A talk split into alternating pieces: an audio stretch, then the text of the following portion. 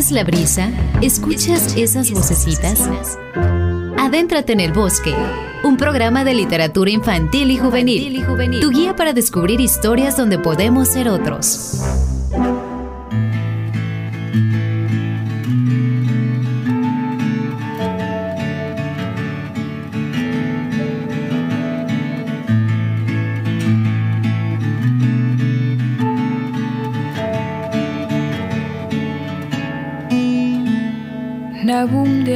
Tus ojos bonito, durmiendo al tiempo en paz. Le pediré al presente se vista de tus sueños, azulándote la eternidad.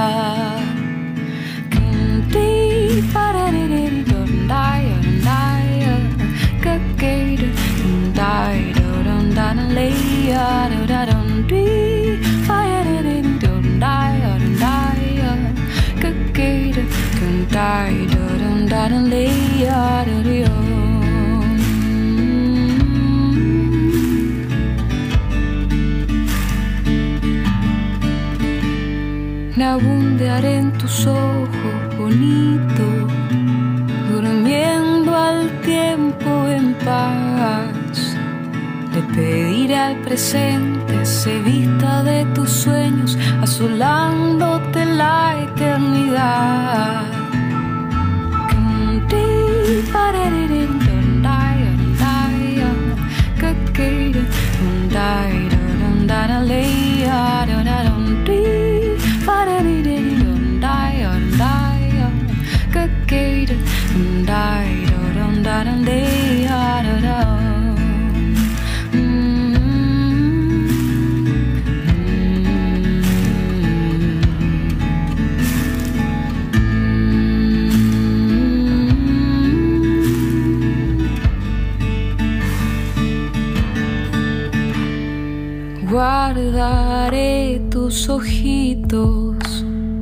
Hola, estás en El Bosque, una revista radiofónica de libros y lecturas para la niña y el niño que viven contigo. Hoy es la emisión 57. Durante los próximos minutos platicaremos con tres especialistas que han desarrollado actividades para primera infancia, es decir, actividades para bebés de 0 a 3 años. Nos compartieron recomendaciones para hacer en casa también platicamos con ellas acerca de las artistas Violeta Parra y Paloma Valdivia. En la parte musical escucharemos a Nicole Bunot, artista chilena con letras y sonidos muy interesantes.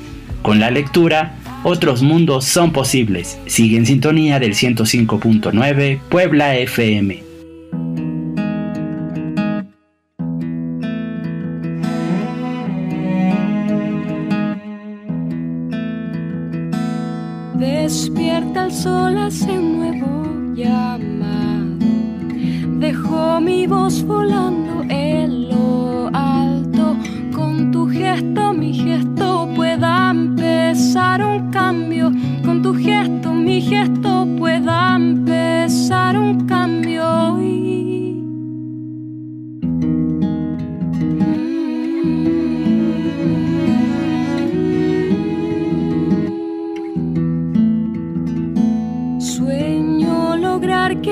Nos unamos.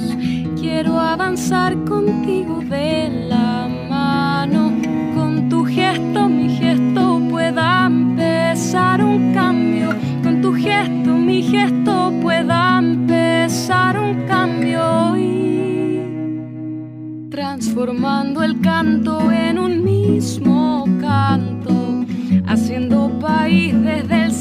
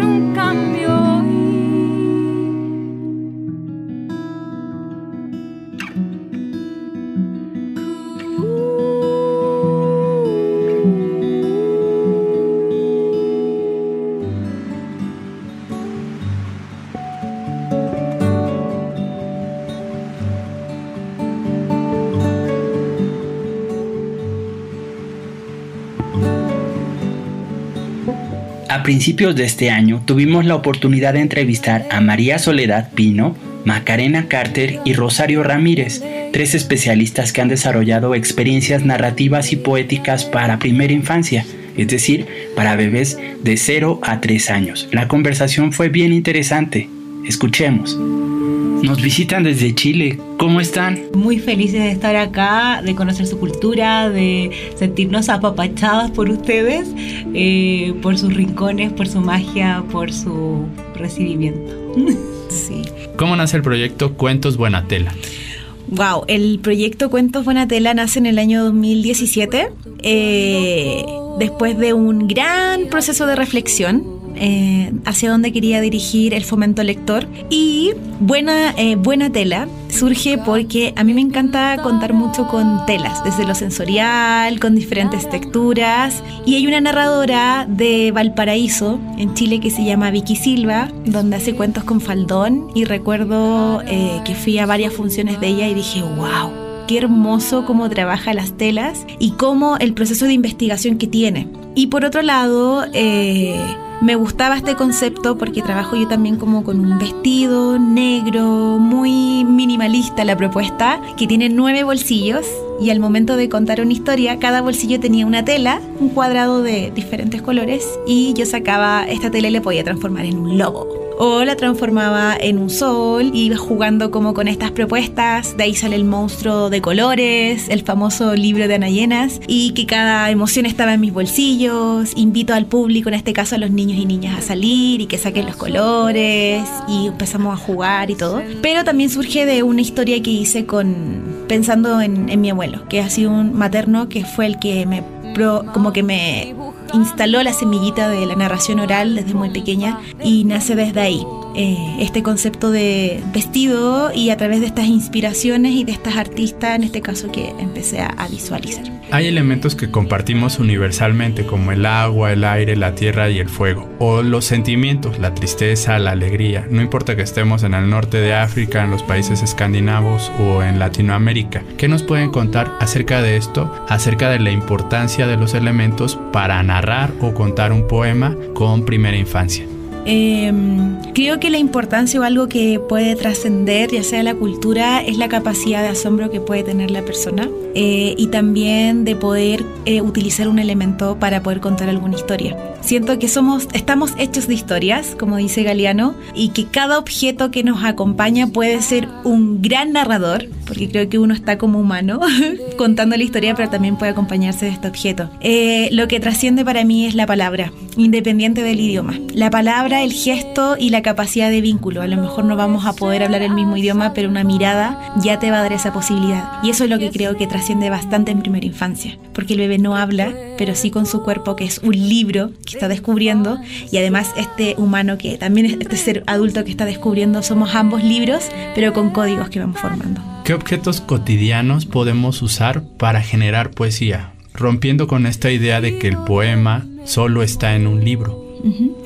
Creo que hay muchas cosas, eh, desde el juego. Eh, Creo que en este caso una cuchara puede tomar un rol muy protagónico que se puede transformar algo tan simple como ahí viene este avión que va a llegar a tu boca o desde masajes muy sutiles cuando estás con el bebé en la hora de la muda, de ir contando una historia. Y por otro lado, eh, aquí me apoyo de autoras como Tamara Chubarovsky que trabaja el cuento a través de dedos, que es muy importante la propuesta que hace. Eh, también alguna manipulación de objetos, que también hay muchas compañías teatrales que están como enfocándose a eso y el recurso también musical. A veces eh, desde lo, y acudo nuevamente al folclore poético, es un recurso muy potente para poder eh, vincularnos con esta palabra, con esta cultura, con este ambiente que me acoge, con este mundo, con este país. Eh, es muy, muy relevante. Y siento que el adulto a veces cree que tiene que ser mucho, muchas cosas, pero creo que uno de los grandes roles que tenemos que cumplir es de, bajar de lo complejo a lo más simple. Y la poesía es eso. Uno la ve compleja, pero surge desde la simpleza.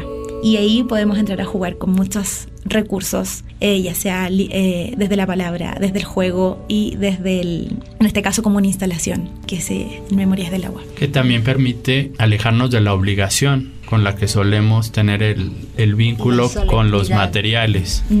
Bueno, eh, yo creo que es importante ir al corazón, ¿no? Como adulto, como ir a esas historias que te atravesaron, a esas rimas que a ti te decían, que Tal vez el niño no entiende el sentido de la palabra o el significado en ese momento, pero la intención con la que la dice, la, eh, dice el adulto, eh, esa carga emocional que le da, creo que es lo que permite también que se genere un vínculo y entonces el niño pueda redescubrir eh, más adelante la palabra ya en formatos o en, en el texto, ¿no? Como la palabra escrita o mirar como la imagen y relacionarla al significado de la palabra. Pero creo que lo más importante es ir desde el corazón del adulto.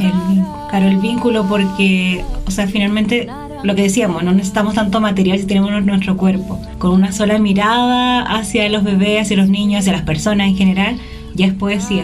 Ya, ya hay una historia, hay una conexión, nacen palabras, nacen emociones, entonces el cuerpo hay que aprovecharlo.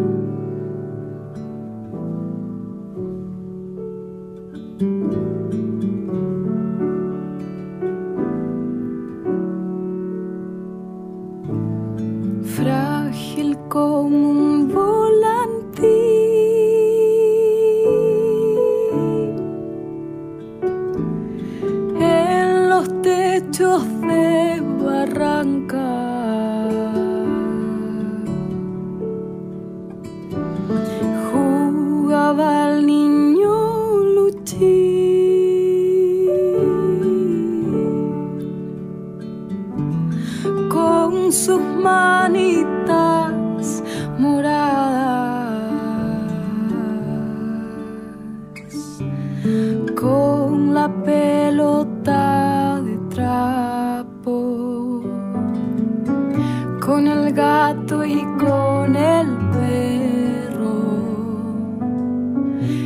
caballo lo miraba.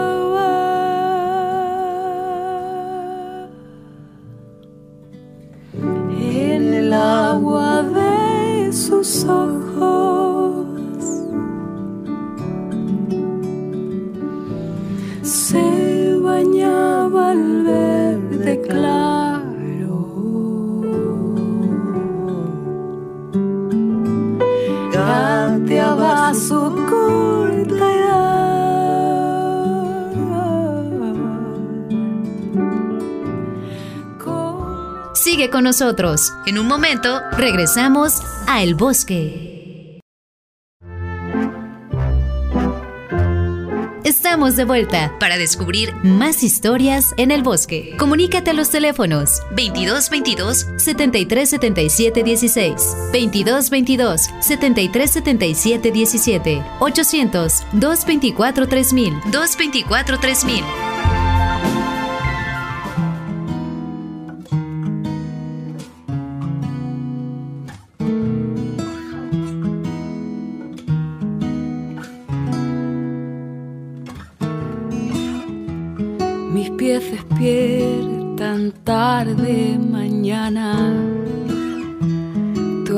Suave a mate y a miel.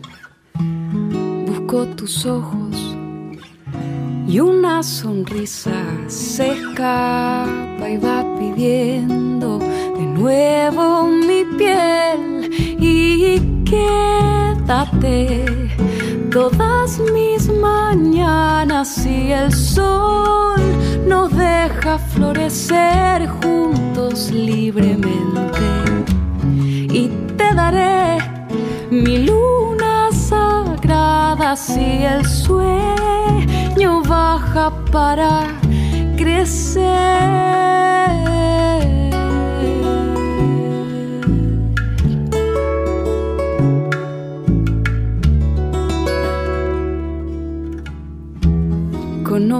Alma unida a la mía, que vuelan van en tiempo y espiral. La vida nos sorprende, qué ironía, y hoy dejo que mi canto te vuelva a llamar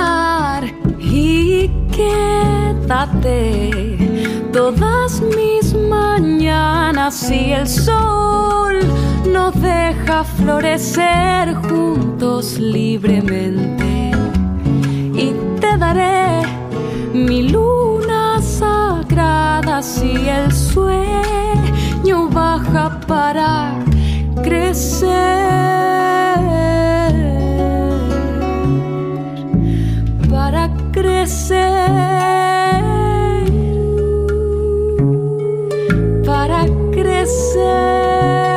Las mamás tienen derecho a no ser perfectas, a no tener una respuesta para todo, a equivocarse, a olvidar cosas, a cometer errores y hasta de repente decir una mala palabra. Este es el artículo primero de la Declaración de los Derechos de las Mamás, un fantástico libro ilustrado de Ediciones Tecolote y la Secretaría de Cultura. Conoce sus primeras páginas en nuestras redes sociales.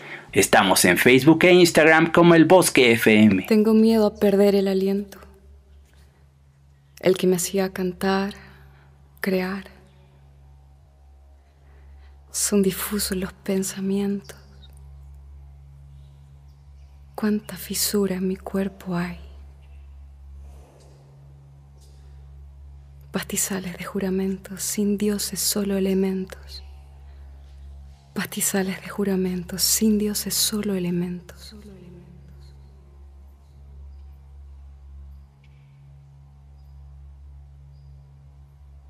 Polvo de certezas trae un vendaval, la incertidumbre de mis pies al caminar.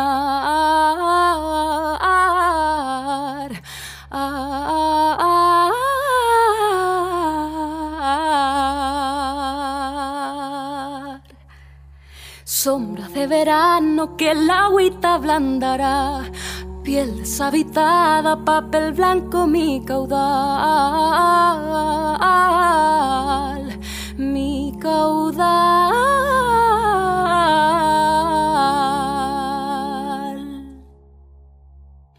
Canto el manifiesto de mi alma para avanzar, siembro la esperanza de vivir en libertad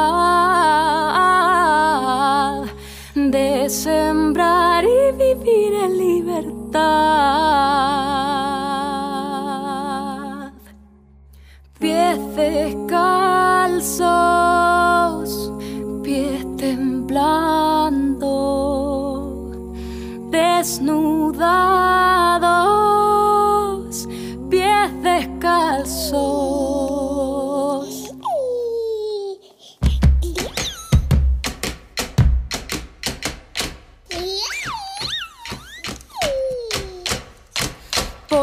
certezas trae un vendaval, la incertidumbre de mis pies al caminar.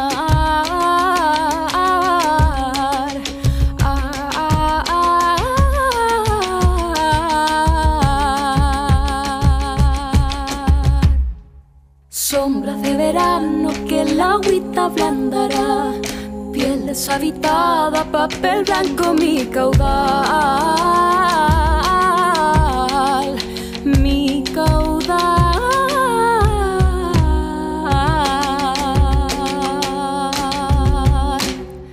Canto manifiesto de mi alma para avanzar. Siembro la esperanza de vivir en libertad.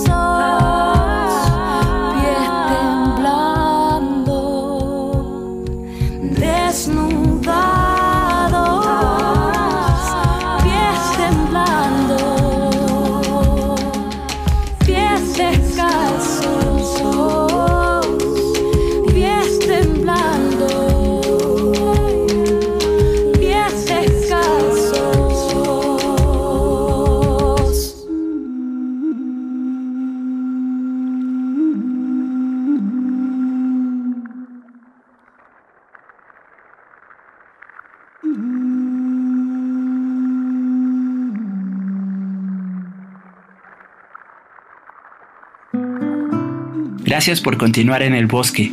Seguimos escuchando la conversación con María Soledad Pino, Macarena Carter y Rosario Ramírez acerca de experiencias de lectura con bebés.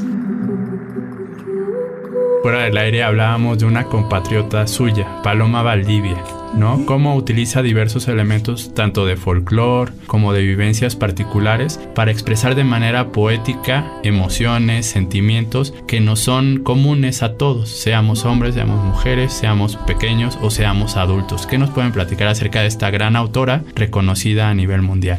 Eh, bueno, eh, Paloma Valdivia es, es, chilena, lo cual igual nos genera como mucha emoción, porque a modo de introducción, en Chile igual se está abriendo esta posibilidad de ver la literatura desde otros puntos de vista. Como decía Rosario, no tan académicamente como de que, hoy sí, voy a, vamos a hablar de, de tal eh, lineamiento ni nada, sino que ahora la literatura se ve desde el gozar, desde el juego. Y al menos eh, Paloma Valdivia toma conceptos que a veces en la literatura con niños y niñas como que dice, wow, porque vamos a hablar de muerte.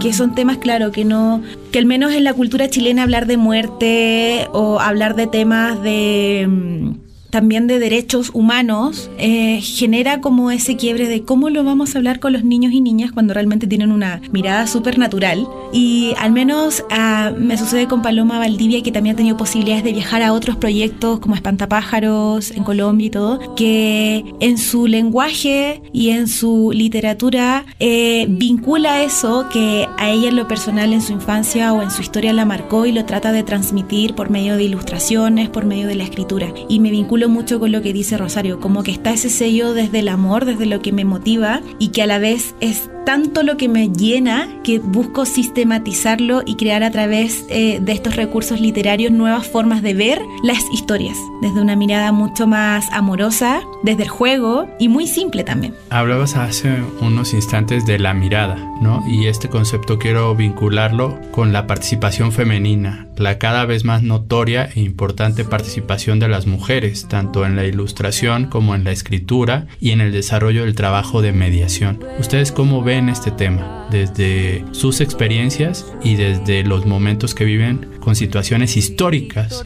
eh, en su país. Sí, se ve, es lamentable para uno eh, ver, claro, que somos más mujeres las que estamos vinculadas con la literatura infantil, con la primera infancia sobre todo. Hay muy pocos educadores hombres, hay muy pocos contadores de historias hombres también. Yo lo veo también un poco como lo difícil que se hace eh, un hombre puede llegar a, la primera infancia. El tabú también de, los miedos que hay en la familia, de por lo mismo cuesta tanto encontrar educadores hombres, porque en un jardín infantil como que se ve todo más a lo maternal, a los cuidados, a la llegada que tiene la madre hacia el niño, em, pero que son es un tema que hay que ir trabajando y que hay que ir mostrando más al, lo masculino en la primera infancia. Vincularlo más, o sea, llevarlo más a, experiencias con ellos, a, a, que también no solamente puedan ver una imagen femenina, sino que también masculina, que esté siempre más presente y eso se está trabajando de a poco. Sí, y bueno, con lo que está pasando actualmente en Chile, mm. la revolución social, eh, hemos vivenciado desde el 18 de octubre hasta ahora muchos matices, se han abierto muchas heridas que se pensaban que estaban cerradas, pero nos dimos cuenta de que estaban solamente tapadas y creo que mm, a pesar de todo lo doloroso que ha sido, de ver la vulneración a los derechos humanos, de ver que un Estado no responde y considera a los ciudadanos, sino que sigue como en su mundo burbuja con sus privilegios, aún así se está abriendo una nueva mirada de Chile. Eh, como decía Maca, no estamos ya abriendo a caminos de romper con los estereotipos sociales de que la crianza solamente está eh, basada para la mujer, aunque trabaje, aunque sea independiente, pero siempre la mujer. Y ahora también estamos como cuestionándonos. Eh, estos eh, estereotipos de qué es ser hombre, de qué es ser mujer o, o, qué es la crianza en sí. O sea, qué crianza tenemos heredadas desde nuestra historia, que es un tema que nos da para mucho tiempo, pero siento que se está abriendo nuevas posibilidades, nuevas miradas de infancia y también qué rol estamos cumpliendo como ciudadanos, no solo como familia, sino como ciudadanos para cobijar y para crear bases sólidas, amorosas y respetuosas en la primera infancia. Bueno, eh, quería comentar también sobre del folclore y rescatando como todo, toda esta cultura chilena. Eh, tenemos a la maestra Verónica Herrera. Eh, hace dos años tuve la posibilidad de asistir a la escuela de cuentacuentos allá en Chile. Ahí conocí a Sol y la, tuvimos la fortuna de que la maestra Verónica Herrera nos diera clases sobre el folclore poético, hace toda una recopilación y pues eh, tenemos un proyecto aquí en Puebla que se llama Yolot, Historias que Laten. Si les interesa como tomar algunas lecturas, podemos prestar los libros y nos pueden contactar por las redes sociales. ¿Cómo, cómo nos podemos encontrar? Encuentro Intercultural Yolot y pues decir eso, que vuelvan como a las canciones. Quiero contar como una experiencia muy linda. En mi caso no hubo libros, en, mi infancia no había libros, pero había mucha música. Mi abuelo tenía una tienda de discos de acetato y entonces las canciones, crecí escuchando a Violeta Parra, Mercedes Sosa y cuando fui a la escuela tuve la oportunidad de entrar al Museo de Violeta Parra y ver así de puño y letra eh, de Violeta la canción Gracias a la vida, Creo que ahí está la poesía porque el arte resignifica el dolor, como que el arte es dolor transformado en luz. Y justo no todos tenemos que ser artistas, ¿no? Como de me subo al escenario y canto, sino cómo crear pequeños momentos de conexión o de vínculo con otro ser humano y generarle esa poesía a través del arte, que es una muestra de amor.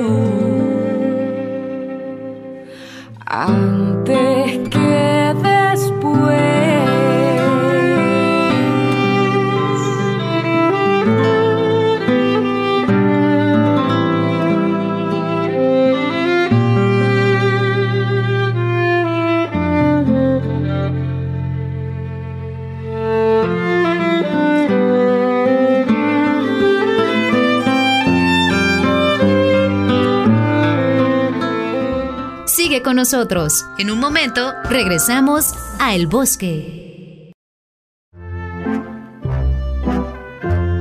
Estamos de vuelta para descubrir más historias en el bosque. Comunícate a los teléfonos 2222 7377 16, 2222 7377 17, 800 224 3000, 224 3000.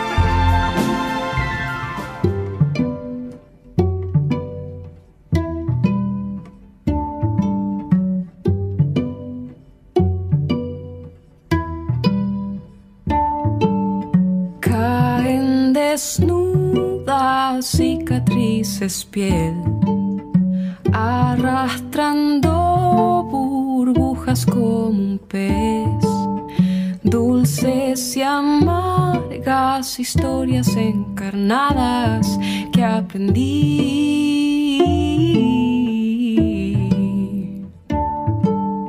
Paso tras paso, sentando mis pies, cuajan en paz sobre el pasto y ves que no hay ausencia de vida sin sorpresas para bien.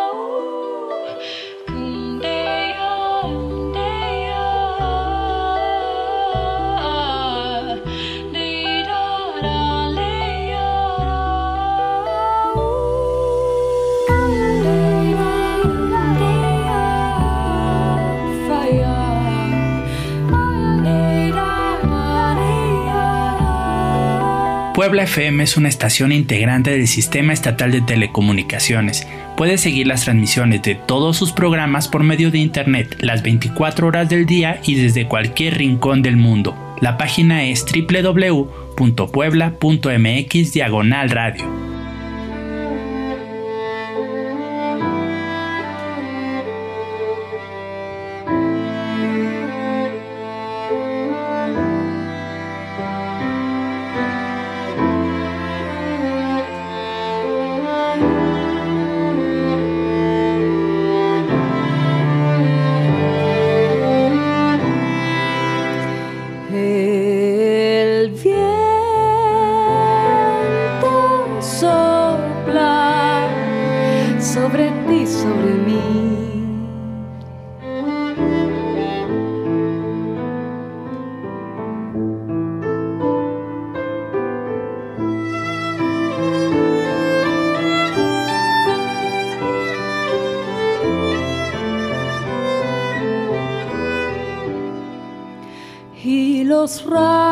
Del sol brillan sobre nosotros.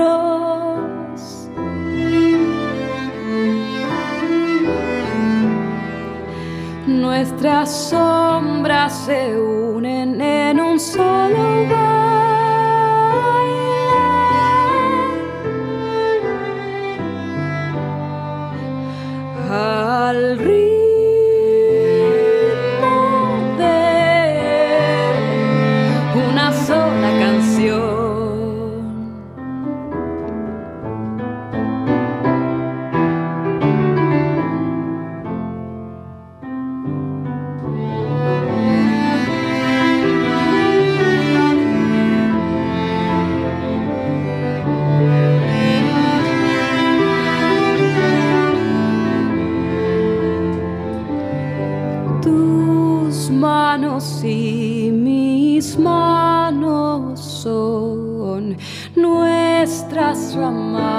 de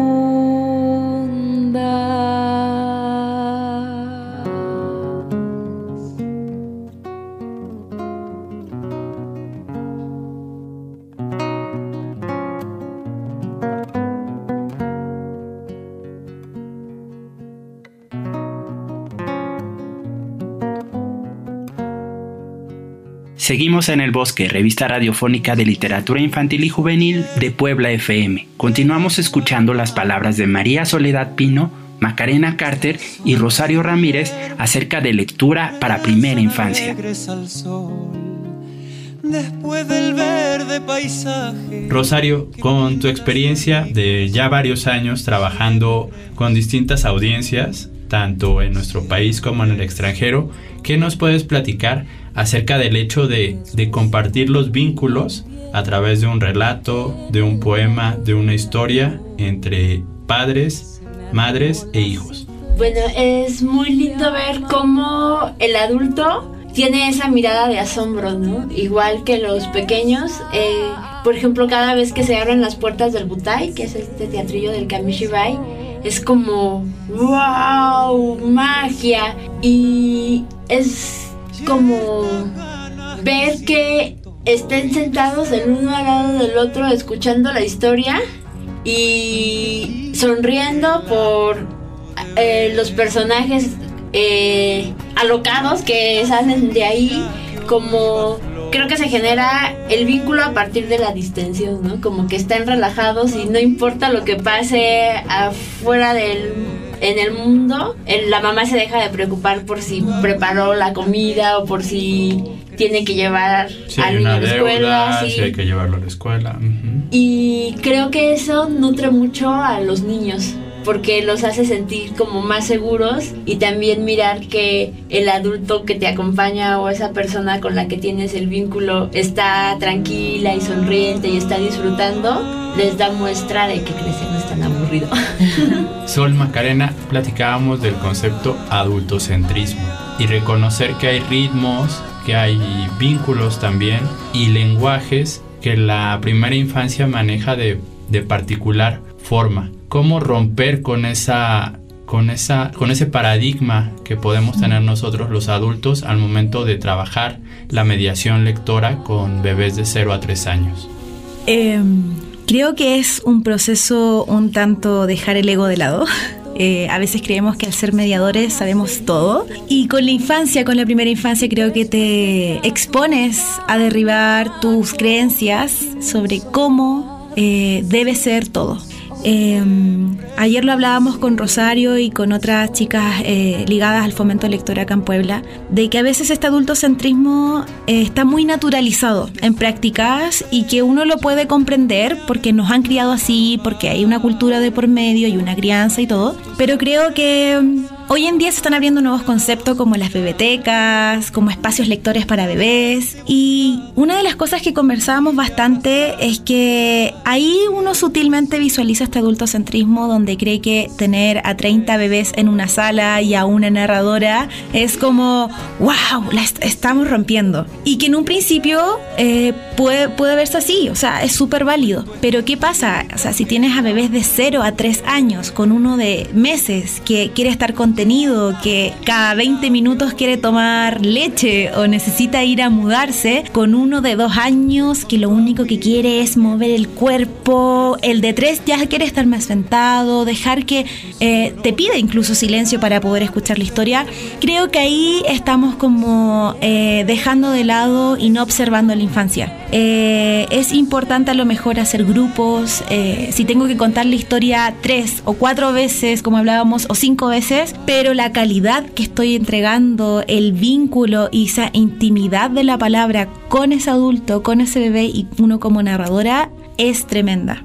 Creo que ir derribando estos conceptos de que todo tiene que ser mucho y que casi un espectáculo full color, full grito, eh, con bebés estoy hablando porque también hay diferentes gustos, eh, hay que como cuestionárselo un poco. Siento que es importante eh, auto-observarnos nosotros, nosotras, y de ahí cómo vamos encaminando este proceso. Sí, a veces los adultos nos olvidamos de nuestras propias necesidades y no nos damos cuenta que los niños las tienen igual que nosotros o aún más.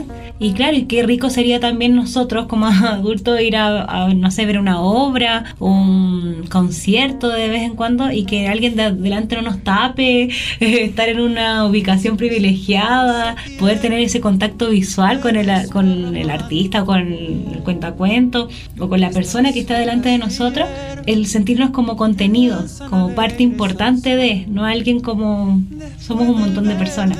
Entonces con los niños aún más, que vienen, es tan, es tan poco lo que llevan acá en este mundo, han estado tanto tiempo dentro de la guatita de la mamá y qué rico sentirse aún saliendo de, separándose de su mamá, seguir sintiendo eso, seguir sintiendo esa contención, esa temperatura, ese olor. Eh, y que el adulto me permita seguir en ese estado, en ese estado natural. bueno, para que entiendan, guatita en Chile es panza. porque acá lo han dicho como guatita. ¿Qué es eso? sí.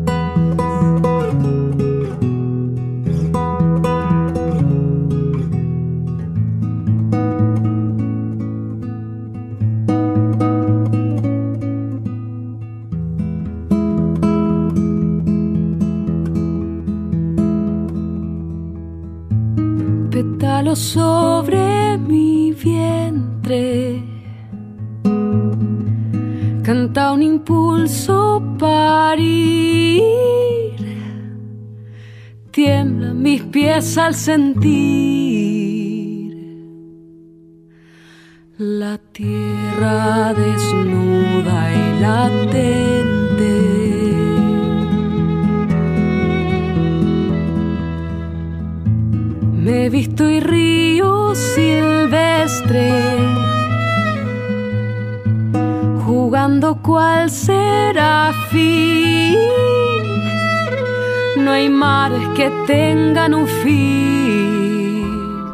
nosotros. En un momento regresamos a El Bosque. Estamos de vuelta para descubrir más historias en el bosque. Comunícate a los teléfonos 2222 7377 16, 2222 7377 17, 800 224 3000, 224 3000.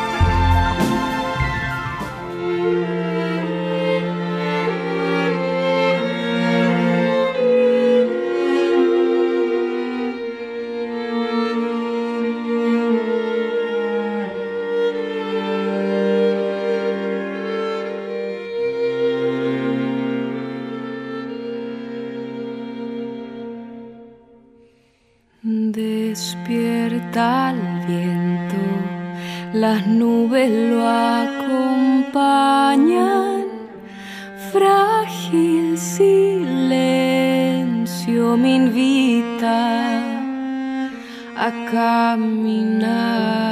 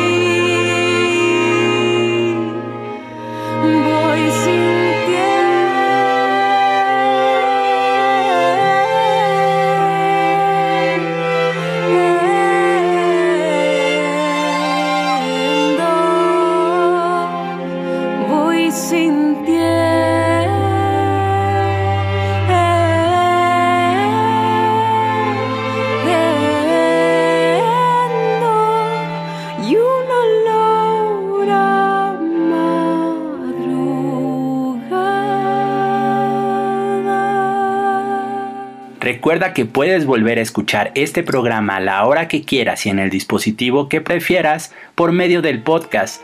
Búscanos en Spotify, Google, Apple, Anchor y Mixcloud como El Bosque FM.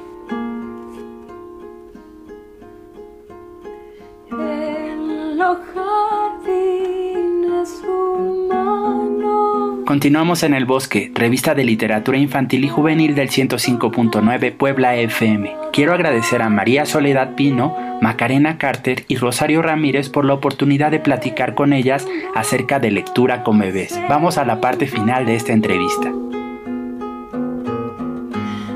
Trabajan mucho la improvisación. A partir de esto que acaban de mencionar, uno, un adulto puede llegar como muy preparado, con muchos materiales, con muchas ideas, pero al momento de, conocer al grupo eh, donde va a trabajar, modificar el esquema que tenía pensado. Em, creo que hay cosas que sí hay que uno es más flexible. Em, como le hablamos un rato, voy a ir a este punto, cuando voy a visitar los jardines infantiles, mi presentación dura 10 minutos, pero la visita en sí en el jardín dura una hora y media. Y entonces me dicen, pero ¿cómo vas 10 minutos y tanto tiempo? Es que me doy el tiempo previamente a estar con los bebés, de saber, de preguntarle a la educadora, ¿hay alguno enfermo? ¿Uno comió bien?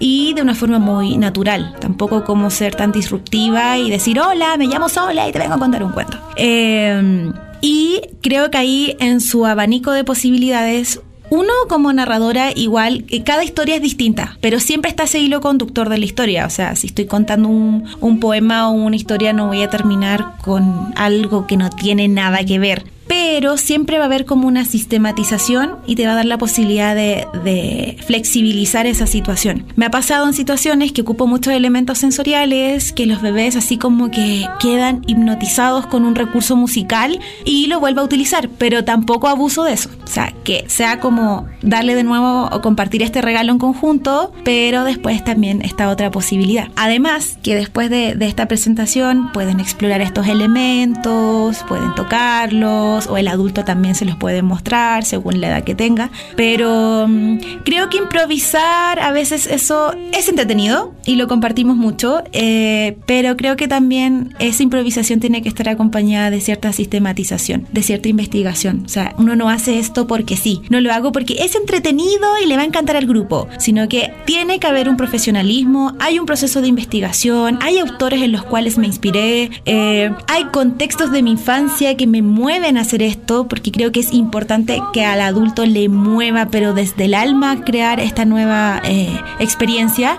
Y de ahí créeme que todo lo demás se va dando casi mágicamente, pero sigo diciendo, o sea, profesionalismo. Creo que a veces eh, pensamos que el contar cuentos es, ah, tomo una historia y, y, me la aprendo de memoria y voy y la cuento. No.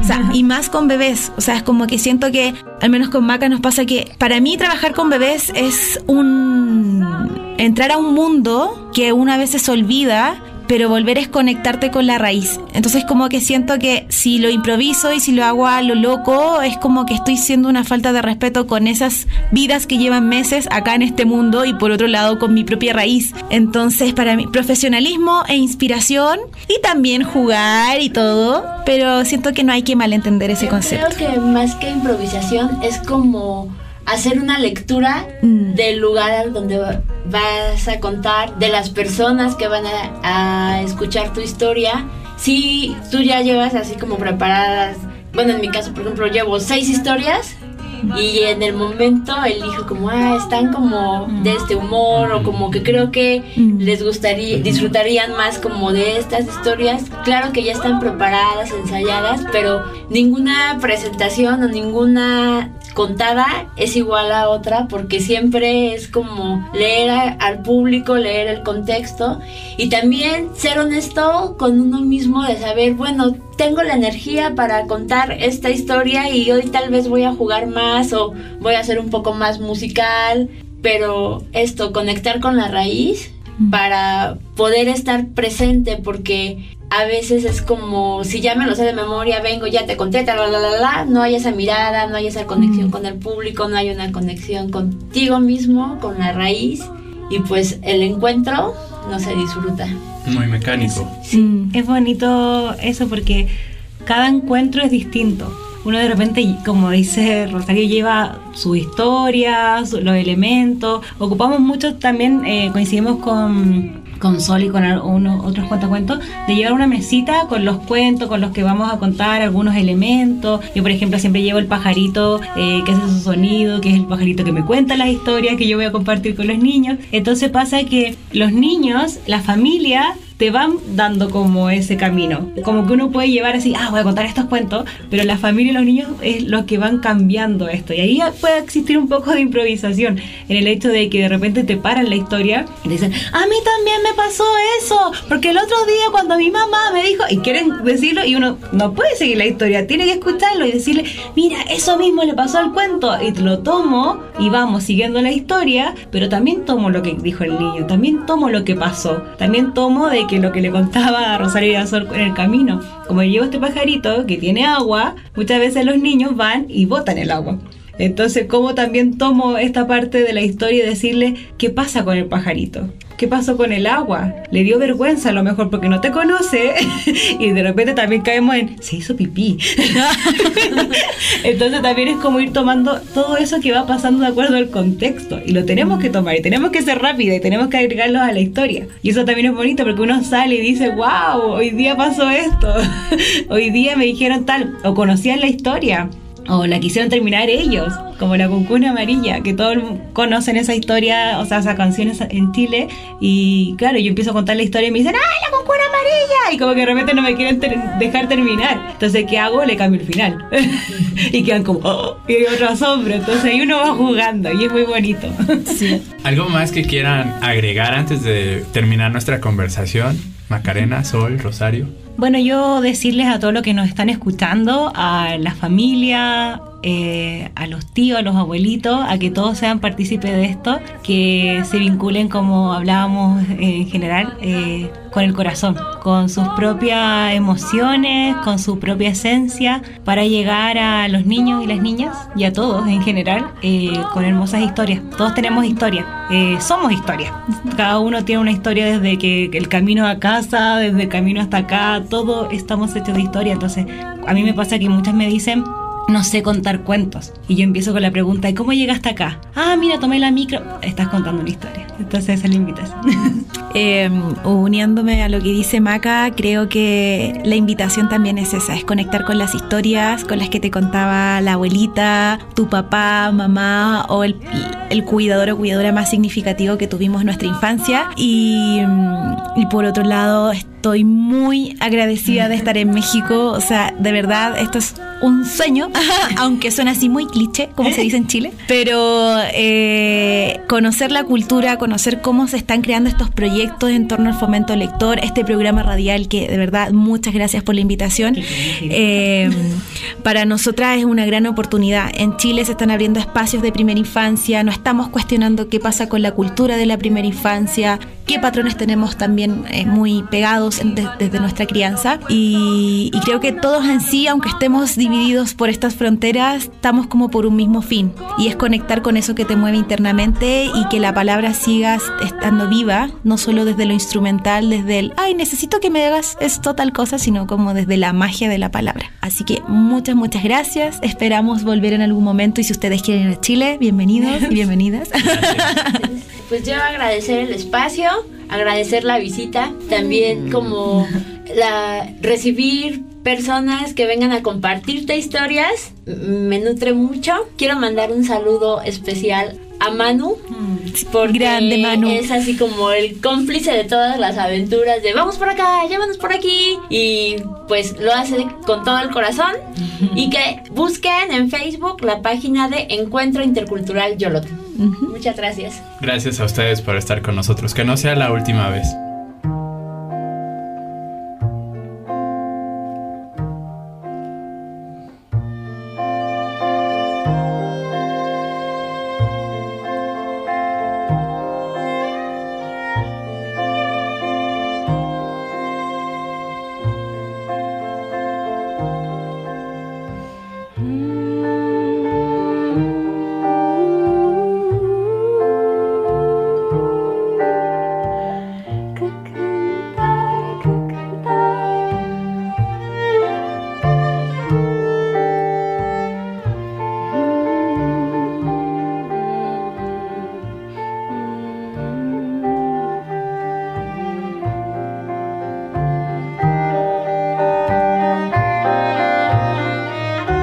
Muchas gracias por escuchar.